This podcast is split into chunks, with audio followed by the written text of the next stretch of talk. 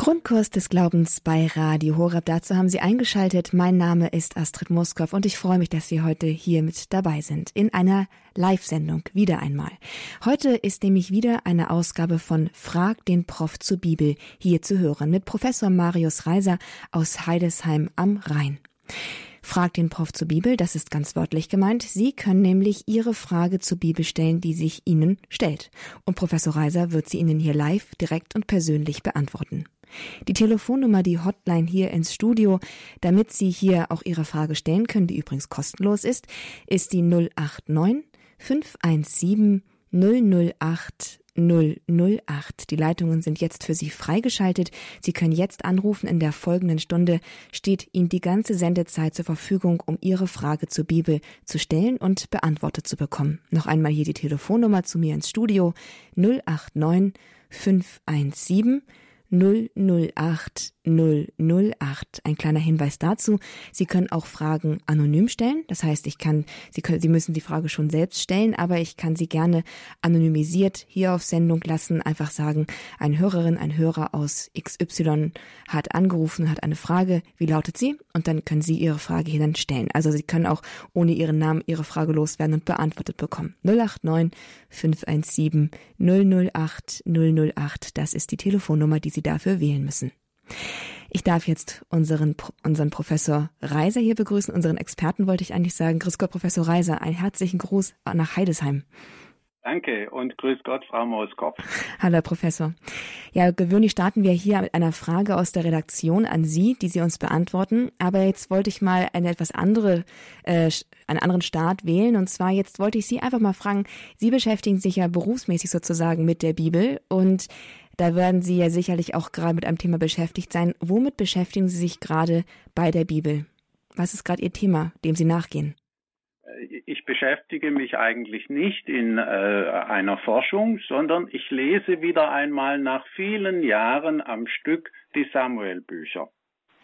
Und was fällt Ihnen da so Besonderes auf? Also wir haben das ja auch in den letzten Wochen haben wir ja auch die auch Lesungen aus den Samuel-Büchern gehört. Und jetzt würde mich mal interessieren, wie Sie sich entschlossen haben, sich sie selbst mal, mal privat vorzunehmen und was Sie sich, was Ihnen da so auffällt. Ja, ähm, zunächst einmal muss ich bemerken, mein Interesse daran ist auch äh, durchaus von meiner Forschung her. Ich interessiere mich für äh, Geschichtserzählungen insgesamt, Geschichtsschreibung und Geschichtserzählung. Wie geht das? Und es ist ja bemerkenswert, dass nur an zwei Stellen in der Welt eine Geschichtsschreibung äh, und Geschichtserzählung entstanden ist. Und das ist nämlich in dem kleinen Randständ, äh, kleinen Ländchen Israel im Nahen Osten.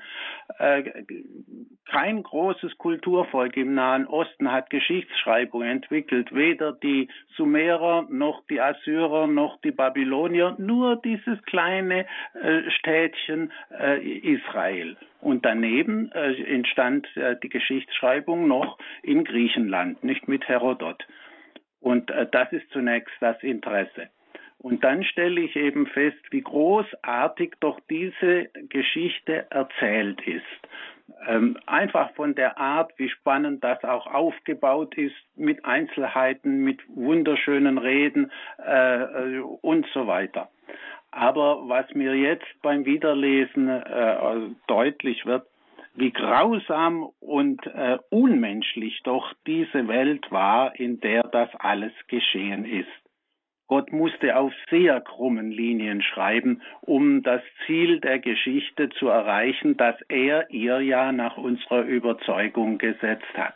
Und wenn ich jetzt die Davidsgeschichte betrachte, nicht wie er äh, zunächst zu Saul kommt als äh, ja als Harfenspieler und als äh, äh, als als Träger seiner Rüstung und äh, dann kämpft er und ist ein erfolgreicher Kämpfer und Saul wird äh, eifersüchtig und versucht ihn zu töten, weil ein böser Geist vom Herrn über ihn kommt, wie es in der Bibel heißt, ist uns sehr fremd diese Vorstellung, dass vom Herrn ein böser Geist kommen kann. Äh, und äh, wenn man dann sieht, wie er zunächst in den Philisterkriegen so erfolgreich ist und, äh, und Saul will ihn loshaben und er muss schließlich zu den Erbfeinden Israels, zu den Philistern, muss er fliehen und dort Unterschlupf finden. Und dann kehrt er nach dem Tod Sauls wieder zurück und wird dann König im Süden. Und wenn man dann auch sieht, wie diese Kriege laufen, da überfällt man einfach irgendein Volk und tötet dann äh, alle Männer und vielleicht lässt man die Frauen noch leben, aber auch äh, äh, Saul und David töten zum Teil die Frauen und Kinder mit, alle mit und äh, dann wird eben das, äh, der Ort neu besiedelt und die Beute mitgenommen. Also das ist alles unsere Vorstellungen sehr vorchristlich. Sehr vorchristlich. Und das Christentum musste wirklich notwendig kommen, um sowohl in sozialer Hinsicht, also auch was die Frauen angeht, äh, als auch äh, in, in äh, moralischer Hinsicht einige Neuerungen zu bringen.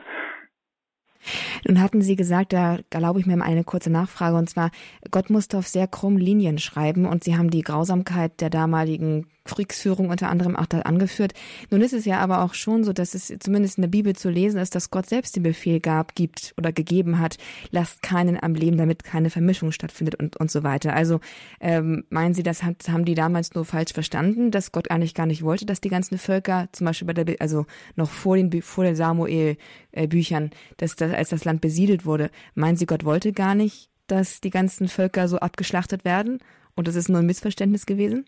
Also ähm, es ist schwer zu beurteilen. Äh, ich, ich jedenfalls glaube ich nicht, dass Gott mit Gewalt hat grausam sein wollen und äh, ein, ein, ein Massenmord befohlen hat. Das glaube ich einfach nicht, sondern äh, ich stelle mir die Sache so vor, diese Massenmorde waren ja Gewohnheit. Das gilt nicht nur für den Nahen Osten und den Orient und Israel, das gilt genauso für die alten Griechen. Die, die, die, die waren in dieser Hinsicht kein Haar besser. Ähm, und dann hat man das aber immer zurückgeführt auf die höchste Autorität, die man hatte, nämlich auf die Götter und äh, im Fall Israels eben auf Gott. Und ich glaube einfach, äh, es war auch eine Reinigung des Gottesbildes, die äh, mit Jesus gekommen ist. Und diese Reinigung des Gottesbildes, der eben nicht mehr äh, solche grausamen Befehle gibt, und äh, das war sehr nötig. Ich glaube, damit ist auch eine der Fragen, die hier oft gestellt werden, eben nämlich nach dem grausamen Gott des Alten Testamentes, zumindest mal ansatzweise beantwortet. Danke, Herr Professor. Danke für den Einblick auch in Ihr persönliches Bibelstudium gerade. Das war sehr hilfreich und auch irgendwie sehr schön, dass Sie uns da eingebunden haben. Danke sehr. Und jetzt, liebe Zuhörer, geht es um Ihre Fragen, um Ihr persönliches Bibelstudium. Sie können hier anrufen und Ihre Frage an Herrn Professor Reiser stellen in Frag den Prof zur Bibel. Hier im Grundkurs des Glaubens bei Radio Horab. Ich bin Astrid Moskow. Ich freue mich, Sie hier durch die Sendung begleiten zu dürfen und Ihre Frage an den Professor sozusagen weiterleiten, durchstellen zu dürfen. Sie müssen nur anrufen unter der 089 517 008 008. Die Telefonnummer, unter der Sie dann auch direkt mit dem Professor ins Gespräch kommen können. 089 517 008 008. Und es haben auch schon zwei Hörer angerufen. Der erste ist Herr Hager. Er ruft an aus Radolfzell. Hallo, Herr Hager. Ja. Hallo, grüß Gott an Sie beide. Grüß Gott. Herr Professor Reiser, ich hätte eine Frage zum ersten Kapitel des zweiten Thessalonicher Briefs. Und zwar in den Ab äh, Bereich 1.5 bis 1.8 kann auch vielleicht. Ich habe noch eine ältere Bibelausgabe. Ja, die sind schon gleich. Ja, da beginnt. Darin zeigt sich eben das gerechte Gericht Gottes. Ihr sollt, im, ihr sollt des Reiches Gottes würdig erachtet werden, für das ihr zu leiden habt. Es ist nur gerecht von Gott, wenn er euren Bedrängern mit Drangsal vergilt euch aber, den Bedrängten, samt uns mit, mit Erquickung lohnt, wenn sich der Herr Jesus mit seinen Engelheere vom Himmel her in Feuerflammen offenbart.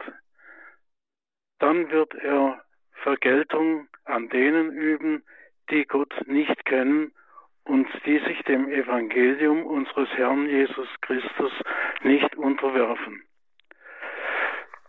Soweit eigentlich, ja, ich könnte eventuell den Vers 9 äh, noch dazu nehmen. Die werden dann mit ewigem Verderben büßen. Sie werden verstoßen vom Angesichte des Herrn und seiner machtvollen Herrlichkeit, wenn er an jenem Tage kommt, um, kommt, um seinen Heiligen, um seinen Heiligen verherrlicht werden wird. Ja, soweit also mal diese Frage. Vor allem den Vers 8 macht mir zu schaffen. Dann wird er Vergeltung an denen üben, die Gott nicht kennen und die sich dem Evangelium unseres Herrn Jesus Christus nicht unterwerfen. Wie ist es möglich, dass äh, Menschen, die eben Gott nicht kennen, äh, die äh, könnten doch äh, auch gerettet werden? Oder wie sehen Sie das?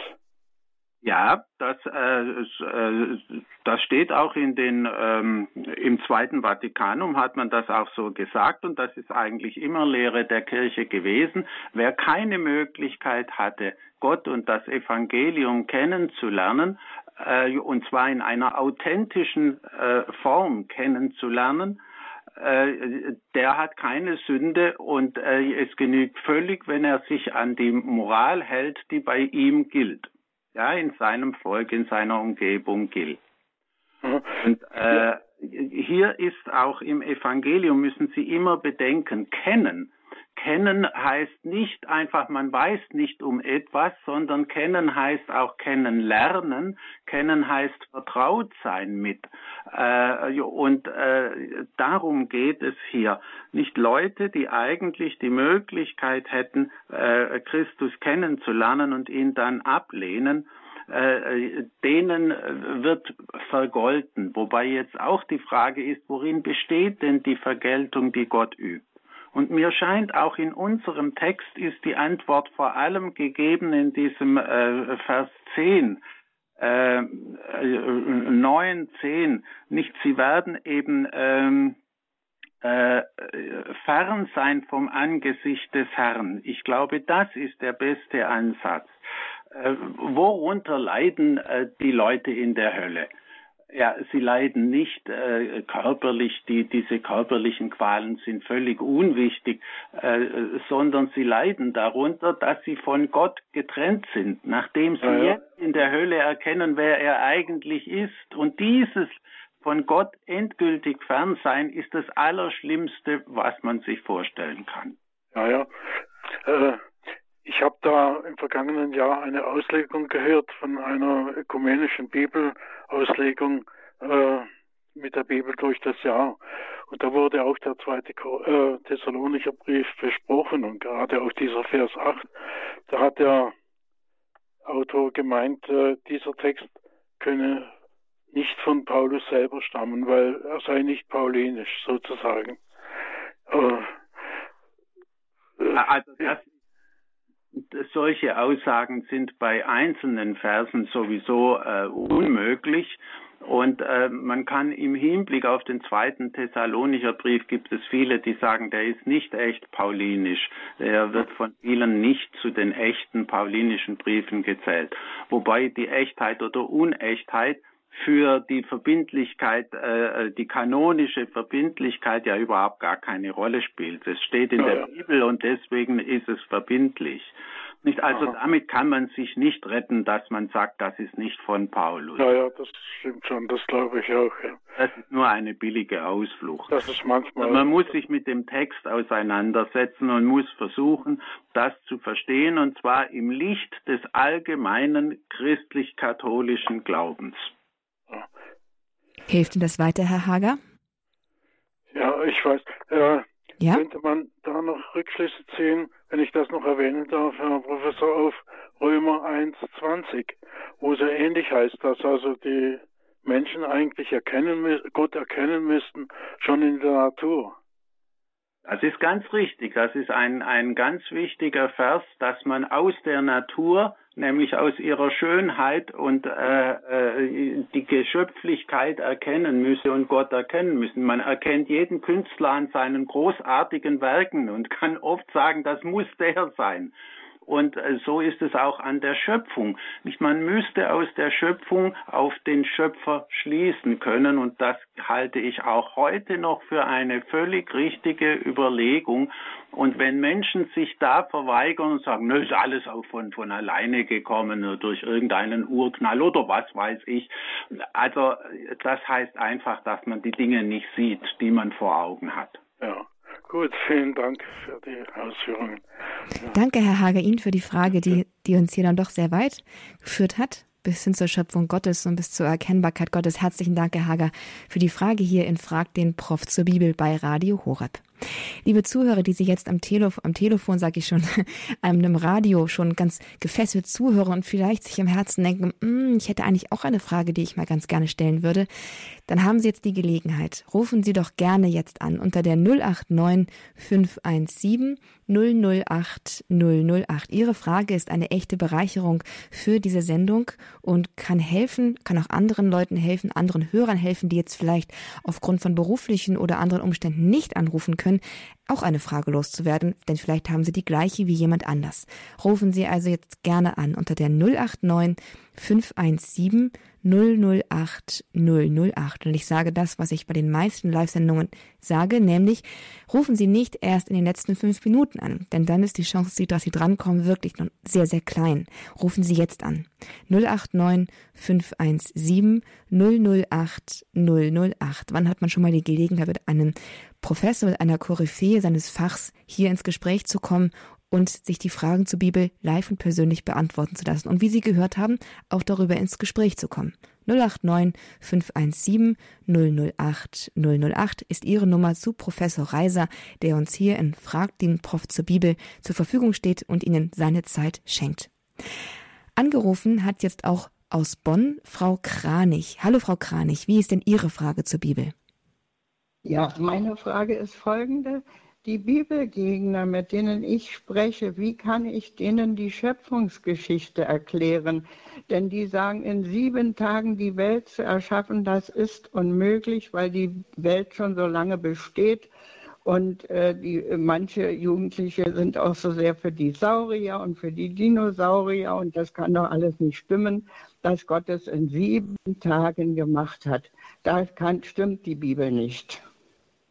Wie kann das ich denen das erklären? Ja, ja, äh, es ist klar, äh, dass damit sieben Tagen nicht ein Tag von morgens bis abends gemeint ist, sondern äh, die sieben Tage sind symbolisch zu verstehen. Und äh, es geht der Schöpfungsgeschichte äh, in der Bibel nicht darum zu erklären, wie es naturwissenschaftlich war, sondern es ging ihr zu, äh, darum zu erklären, wie die wunderbare Ordnung, die wir an der Welt in, äh, beobachten können, also an der Schöpfung, wie es dazu äh, gekommen ist. Und das wird in symbolischer Sprache gemacht, nicht und indem grundlegende Dinge geschildert werden. Licht und Finsternis werden auseinandergenommen. Erde und Meer sind wesentliche Dinge auf der Welt. Dann wie die äh, Pflanzen entstanden entstanden sind mit den Samenkörnern, aus denen dann wieder neue Pflanzen entstehen und dann am Schluss, nachdem auch die Tiere äh, äh, erschaffen sind, der Mensch als Krone der Schöpfung erschaffen wird. Äh, man mag heute nicht mehr gern vom Menschen als der Krone der Schöpfung reden, aber in der Bibel wird das getan, denn der Mensch ist dazu da, dass er herrscht über die Tiere und äh, gedacht ist natürlich an eine gute Herrschaft und eine pflegliche Herrschaft. Adam muss im äh, Paradies äh, eben Ordnung schaffen und arbeiten und hegen und pflegen. Nicht? Das sind grundlegende Dinge der Welt und des Menschen, die hier in der Schöpfungsgeschichte erklärt werden und die alle bis heute bestehen. Tja, dann wird mir gleich wieder gesagt, und der Neandertaler, das kann doch nicht Adam sein und äh, so weiter. ich habe Ihnen ja schon gesagt, auf die Frage, wie es historisch, geschichtlich zu der Schöpfung gekommen ist, also zu, zu, zu den Dingen gekommen ist. Es wird nur mhm. erklärt, alles, äh, Gott hat alles ins Werk gesetzt. Und dann mhm. hat es sich entwickelt, aber immer weiter unter seiner Lenkung. Und, äh, und dann werden eben die grundlegenden Dinge besprochen. Da geht es nicht um äh, die Frage, äh, von den Neandertalern wussten auch die biblischen Autoren nichts. Und die Dinosaurier, von denen wussten sie auch nichts. Natürlich, das sind alles Dinge, die sind vollkommen außerhalb des Horizonts der biblischen Erzähler. Denen geht es um viel wichtigere Dinge. So ähnlich habe ich es ja auch äh, gesagt. Dann, äh, mir wurde nämlich auch mal gesagt, es ist ein Hymnus dieser, dieser Schöpfungsbericht und der würde so zu verstehen sein. Ja, wir werden sehen. Jedenfalls haben Sie es mir gut erklärt und recht herzlichen Dank. Danke. Frau Kranich, einen herzlichen Dank Ihnen nach Bonn. Und äh, ich steige da mal noch mal ganz kurz ein. Es ist dann doch ein bisschen problematisch, denke ich mir, wenn den modernen Menschen doch diese so viel wichtigeren Dinge, von denen Sie so gerade sprachen, so gar nicht interessieren, sondern Ihnen nur die naturwissenschaftliche Wahrheit eigentlich so angeht, hat die Bibel denn gar nichts dazu zu sagen, zu dieser Perspektive des Menschen auf die Welt, auf die moderne Perspektive? Ja, äh, in dem Moment, wo, der, wo die Autoren eben echte Geschichte überblicken, werden, wird sie auch erzählt, nicht? Mhm. Eben die äh, Samuel-Bücher und ah. so weiter. Aber über die Urgeschichte wussten sie nichts und wollten sie nichts wissen. Es reichte ihnen völlig das offenbarte Wissen, dass alles zurückgeht auf einen einzigen Schöpfer der Welt, der es mit der Welt gut meint. Und dann werden aufgezählt die Dinge, die gut sind. Und dann wird mit der Sündenfallgeschichte erzählt, warum so vieles nicht gut ist. Mhm andere Erklärung wie die Sündenfallgeschichte äh, hat noch niemand bisher gefunden. Kein Naturwissenschaftler, kein Humanwissenschaftler, kein Philosoph, gar niemand. Das ist wirklich eine ziemlich gute äh, Perspektive auf die, klar, und ab, ab dem Zeitpunkt, wie Sie gerade sagten, wo, wo Geschichte überblickt werden kann, da wird, wird es auch in der Bibel aufgeschrieben. Das ist wirklich sehr hilfreich. Danke sehr.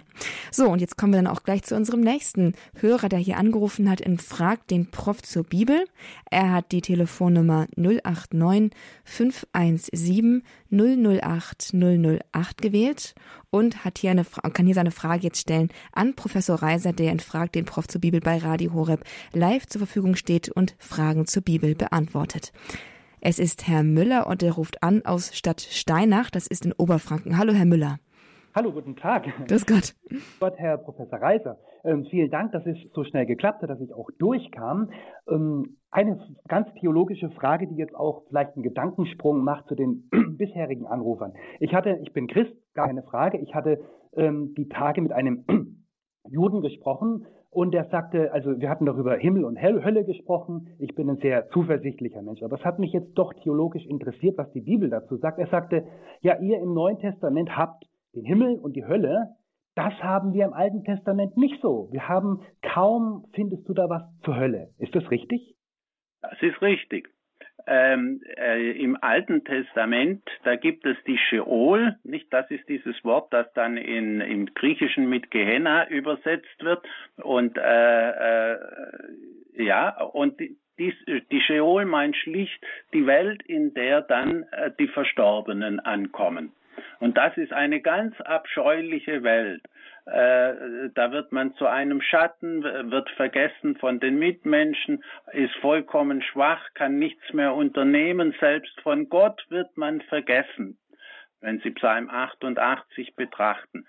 Äh, und äh, ein Jenseits, in dem es Leben und Tod und Himmel und Hölle gibt, das gibt es im Alten Testament erst sehr spät. Ganz deutlich haben wir es äh, im Buch Daniel, da gibt es eine Auferstehung und damit sind wir aber schon im zweiten Jahrhundert vor Christus. Und dann haben wir im ersten Jahrhundert vor Christus das Buch der Weisheit und da haben wir voll ausgebildet Himmel und Hölle, wie es dann auch Jesus und äh, äh die Christen übernommen haben. Nicht also erst sehr spät im Alten Testament, aber die Juden werden natürlich äh, das Buch der Weisheit nicht lesen, weil es nur griechisch, original griechisch überliefert ist und nicht im jüdischen Kanon steht. Interessant. Vielen herzlichen Dank. Da kann man sich richtig viel Gedanken drüber machen. Ich danke Ihnen. Bitte. Auf Wiederhören. Auf Wiederhören, Herr Müller. Dankeschön für Ihre Frage. Und das ist ja auch eine Frage, die viele hier beschäftigt. Wenn, es gab öfter schon mal Anrufe zum Thema Himmel und Hölle. Das hatten wir, glaube ich, noch nicht im Alten Testament. Danke sehr, dass Sie das beigesteuert haben. Und dann kommen wir jetzt gleich auch hier zur nächsten Hörerin. Es ist Frau Breuer und sie ruft aus Marienheide an. Hallo, Frau Breuer. Was ist Ihre Frage an Professor Reiser?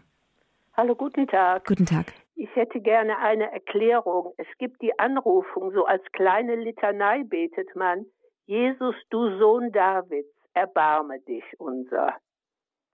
Sohn Davids, da habe ich ein klein bisschen Probleme nicht, aber ich hätte gerne mal da eine Erklärung von oder drüber. Ja, äh, diese, äh, diesen Ausdruck Sohn Davids finden wir öfters. Ja. Äh, schon äh, Jesus selber bezeichnet sich indirekt als Sohn Davids. Und es ist sehr wichtig, wenn Sie die Genealogie bei Matthäus betrachten, äh, äh, dass eben äh, äh, aus dem Haus David Jesus stammt. Ja. Und das hängt wieder zusammen, wenn ich jetzt äh, wieder, kommen wir wieder auf die Samuel-Bücher. Nicht, äh, David hatte einen Propheten, äh, der Prophet Nathan, und der Prophet Nathan hat ihm eine ganz große Verheißung gemacht, nämlich, dass sein Haus auf ewig Bestand hätte und dass äh, aus ihm einmal äh, äh, aus, aus seiner Nachkommenschaft eben der Messias kommt. Und den Messias hat man deswegen als Sohn Davids erwartet, aus äh, den, äh, dem Stamm Davids. Und äh, das ist dann schon im Alten Testament und geht dann im Neuen Testament weiter. Und deswegen war es wesentlich, dass Jesus aus dieser äh, Linie stammt. Gut, dann danke ich herzlich. Das reicht mir. Danke sehr für Ihre ja, Fragen. Vielen und, Dank. Und ich wünsche Ihnen noch einen schönen Tag, Frau Breuer. Danke. Und danke auch für die Erklärung, Herr Professor. Sie sind hier im Gespräch verbunden mit Professor Marius Reiser aus Heidesheim am Rhein. In der Sendung fragt den Prof zur Bibel bei Radio Horeb. Ich bin Astrid Moskow. Ich begleite Sie hier durch die Sendung und ich stelle Sie aber eigentlich nur durch, damit Sie ins Gespräch kommen können mit Professor Reiser zu Ihren Fragen zur Bibel. Sie können nämlich anrufen, live und Ihre Frage persönlich an den Professor richten. Die Telefonnummer hier ins Studio ist die 089 517 008 008. Es geht um Ihre Frage zur Bibel, die Ihnen Professor Reiser, er ist Exeget, er ist das habe ich gerade das Wort vergessen, Neues, er Experte für neutestamentliche Exegese, aber wie er mir einmal im Gespräch schmunzelnd sagte, auch über die ganze Bibel ist er Experte. Er kann Fragen zur ganzen Bibel beantworten. Also Sie können hier anrufen und Professor Reiser Ihre Frage zum Alten und zum Neuen Testament stellen. Noch einmal die Telefonnummer dazu. Es ist die 089 517 008 008. Wir gehen mal gleich zum nächsten Hörer, der jetzt hier angerufen hat. Es ist Herr Pföhler aus Landshut. Hallo, Herr Pföhler. Guten Tag. Guten Tag, Herr, Herr Pföhler. Genau, Sie haben eine Frage zur Bibel.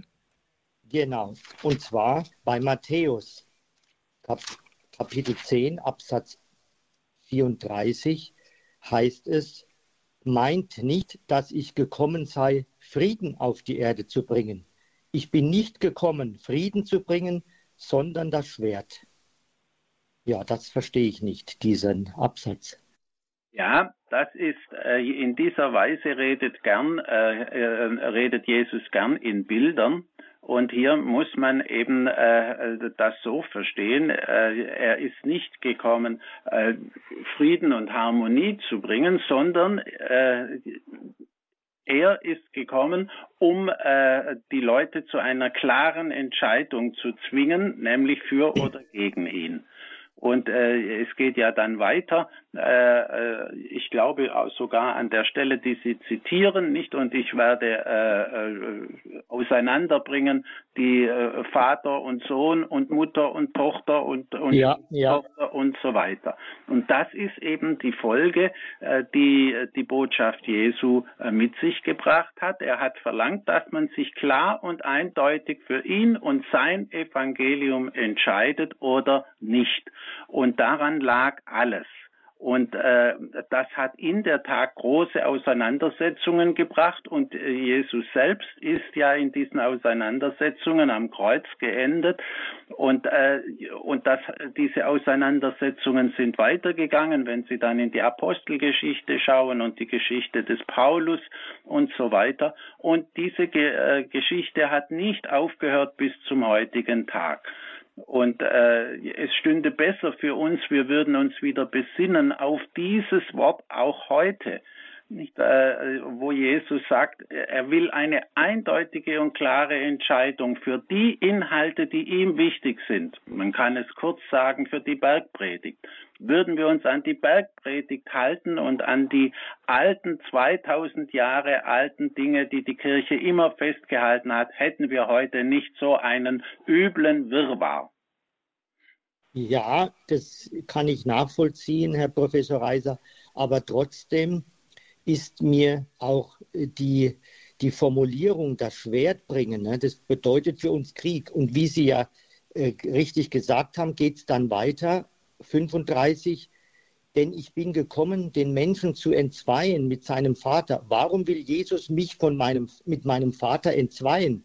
Und die Tochter mit ihrer Mutter. Es geht doch beides. Ich kann mich doch klar entscheiden für Gott, für Jesus und trotzdem in Harmonie und Frieden mit meinem Vater und meiner Mutter leben. Das soll ich ja sogar in den Geboten. Also irgendwie widerspricht, finde ich, das den anderen Geboten, wo es um die Liebe geht und Vater und Mutter ehren. Und es schließt sich doch nicht das eine, das andere nicht aus. Haben Sie schon recht. Aber Sie dürfen das auch nicht so verstehen, dass es die Absicht Jesu ist, die Entzweiung in die Familien zu bringen und in die Völker zu bringen, äh, sondern er will damit nur sagen, äh, es wird so kommen, dass eben äh, äh da der eine gegen den anderen steht.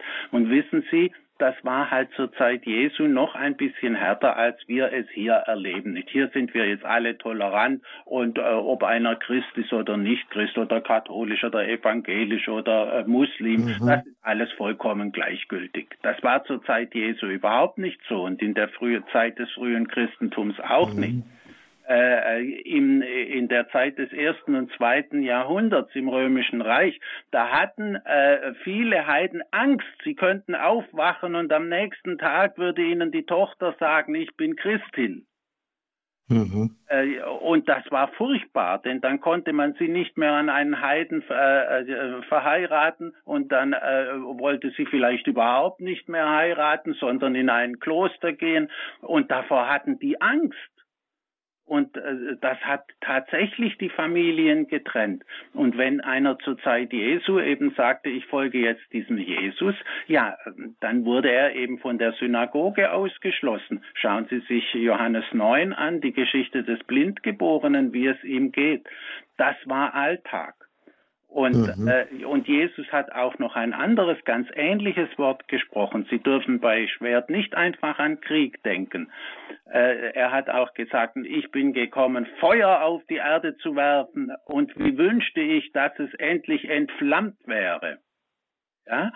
Feuer auf die Erde werfen. Feuer ist seine Botschaft und nicht irgendein, oh ja, kann man so mhm. machen oder anders machen. Mhm. Das ist uns zwar heute etwas fremd und unangenehm, aber wir werden es schon noch lernen müssen. Wieder. Okay, okay, ja.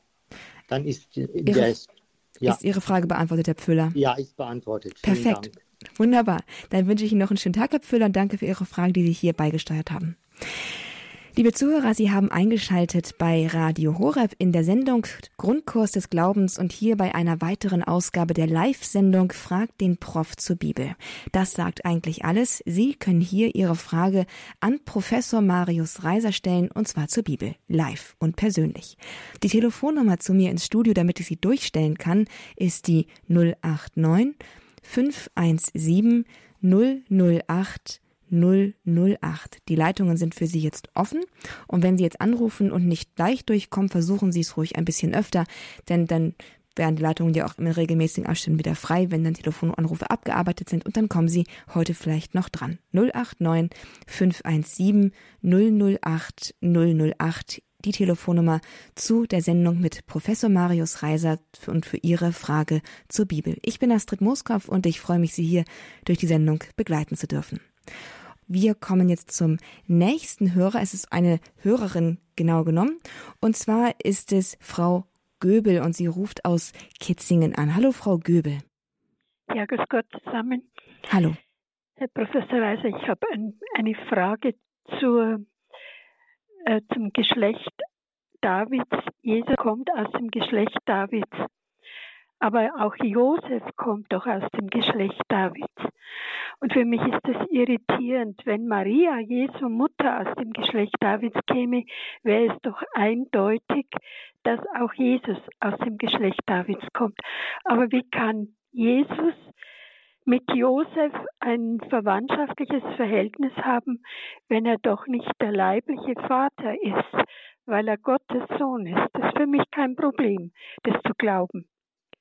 Ja, schauen Sie, das ist so. In der Antike äh, geht der Stammbaum immer über Männer und entscheidend sind immer Männer.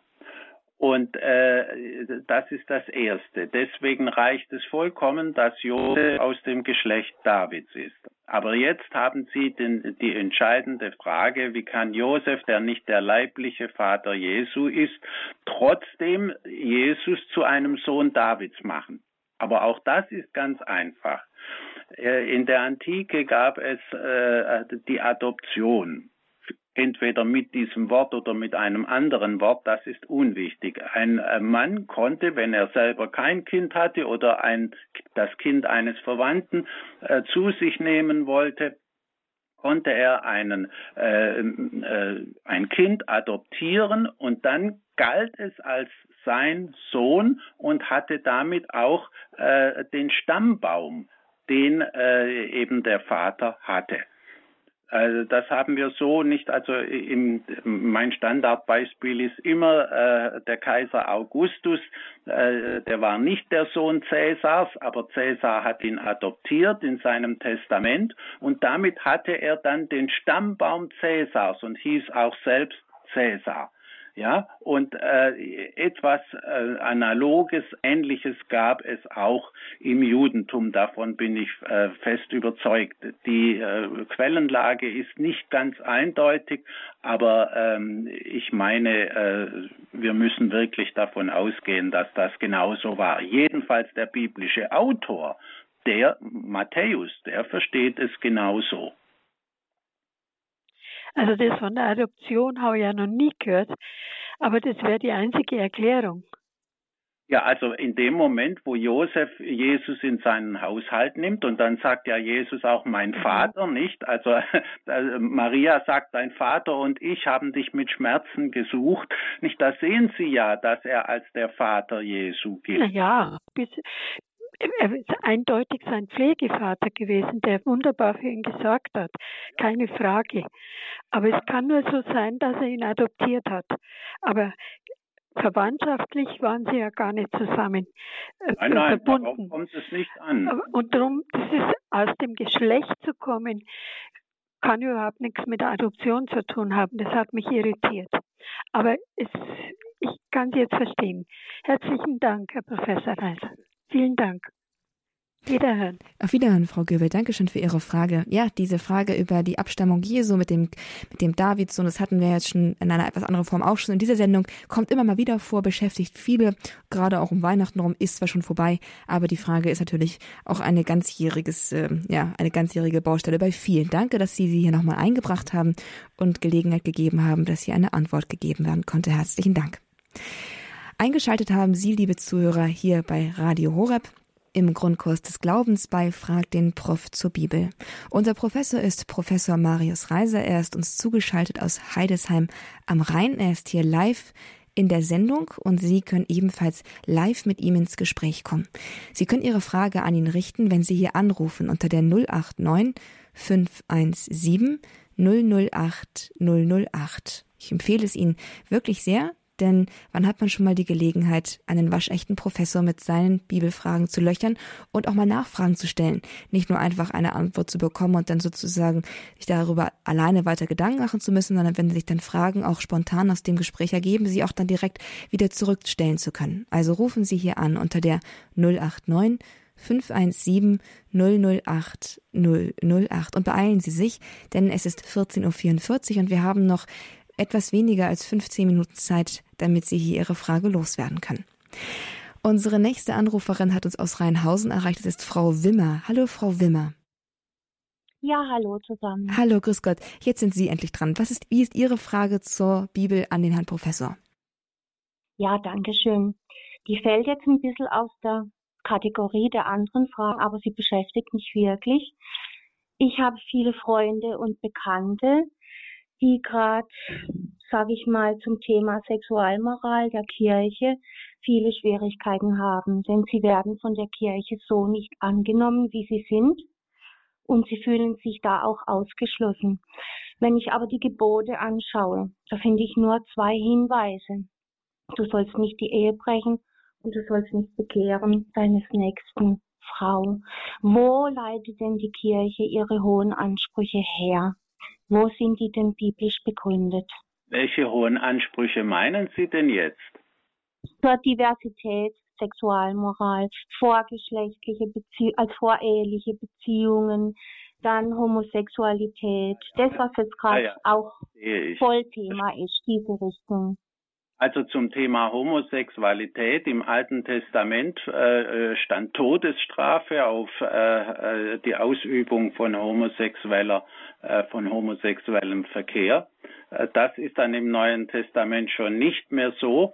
Aber äh, wenn Sie das erste Kapitel im Römerbrief lesen, dann sehen Sie auch dort äh, lehnt Paulus eindeutig ab, den Verkehr zwischen Männern und zwischen Frauen, also den Geschlechtsverkehr. Nicht, und äh, das ist nicht, dass man etwas anderes ablehnt. Die, die, die Menschen sind alle geliebt, aber äh, der Geschlechtsverkehr wird abgelehnt als unnatürlich.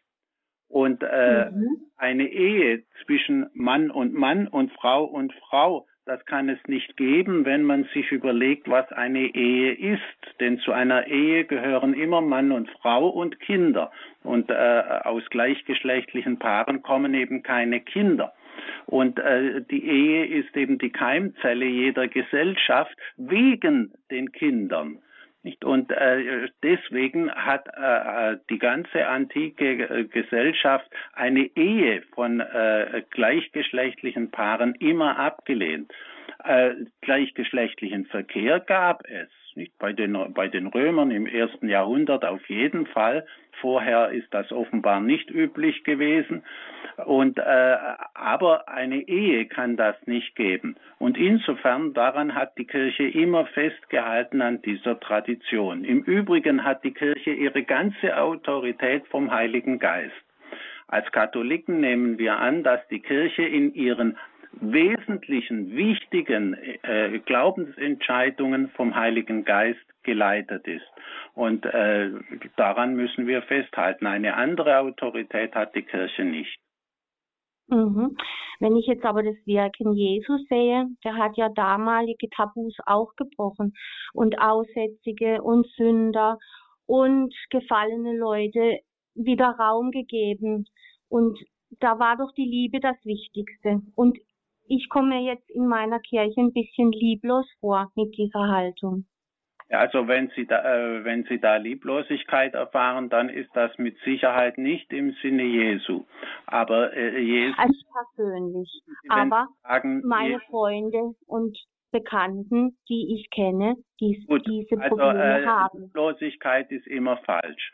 Ähm, aber äh, Jesus hat ja die Sünder nicht gelassen und gesagt hat, ja, ist nicht so schlimm, sondern Jesus hat äh, gesagt etwa zu der Ehebrecherin, geh hin und sündige nicht mehr.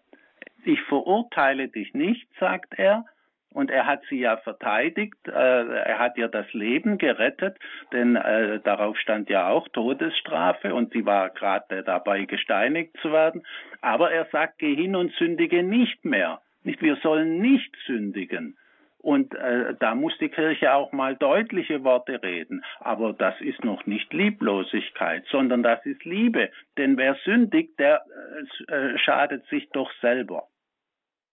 Aber von Jesus selbst gibt es hierzu konkret keine Aussage, außer dem Römerbrief von Paulus. Ne? Äh, es gibt keine direkte, es gibt zu vielen Fragen keine direkte Aussage Jesu, weil äh, in vielem hat er einfach die äh, Ansichten geteilt, die es gab. Jesus hat ja auch keine, keine Rechtsordnung erlassen oder so etwas. Es ging Jesus um ganz andere Fragen. Es ging ihm hauptsächlich darum, dass das Herz in Ordnung gebracht wird und dass die Tugenden eingehalten werden und das, was böse ist, gemieden wird. Mhm.